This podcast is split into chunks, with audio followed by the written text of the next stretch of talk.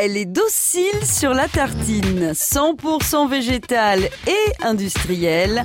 En France, nous consommons en moyenne 2,7 kg de margarine par an et par personne. Ça n'a pas de goût de beurre, ça c'est sûr, et ça aurait plus le goût euh, de l'huile de tournesol avec une pâte. Enfin, c'est vraiment pas bon quoi. Et donc moi, je préfère manger moins de beurre que manger plein de margarine. 1872, l'année où la margarine n'a pas compté pour du beurre. La bonne, bonne margarine a dit, voilà pour les petits, la source de vitamines. Dans les années 1860, le beurre, indispensable à la cuisine française, est aussi rare que cher. Un kilo coûte jusqu'à deux jours de salaire d'un ouvrier.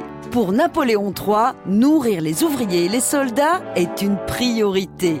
Si l'on veut que tout ce petit monde obéisse, il faut impérativement leur donner quelque chose pour beurrer les tartines.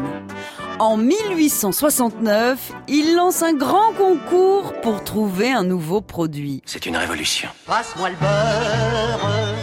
Le vainqueur est le chimiste Hippolyte Mège-Mouriès et son émulsion de graisse de bœuf mélangée à de l'eau ou du petit lait. Sa recette est autorisée à la vente dès 1872 sous le nom de margarine. Mais la ménagère se méfie de cette mixture trop blanche pour être appétissante.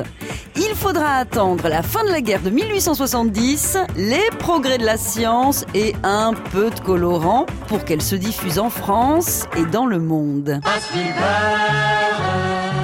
finit par coûter cher. Vous n'avez jamais essayé la margarine ou le Saint-Doux Oui, mais elle s'y fait pas. Le géant néerlandais de l'agroalimentaire Unilever a vendu son historique division margarine à un fonds d'investissement américain pour 6,8 milliards d'euros. Ce n'est donc pas un mythe. L'argent du beurre existe bel et bien. On n'arrête pas le progrès. Passe-moi le beurre. À retrouver sur francebleu.fr.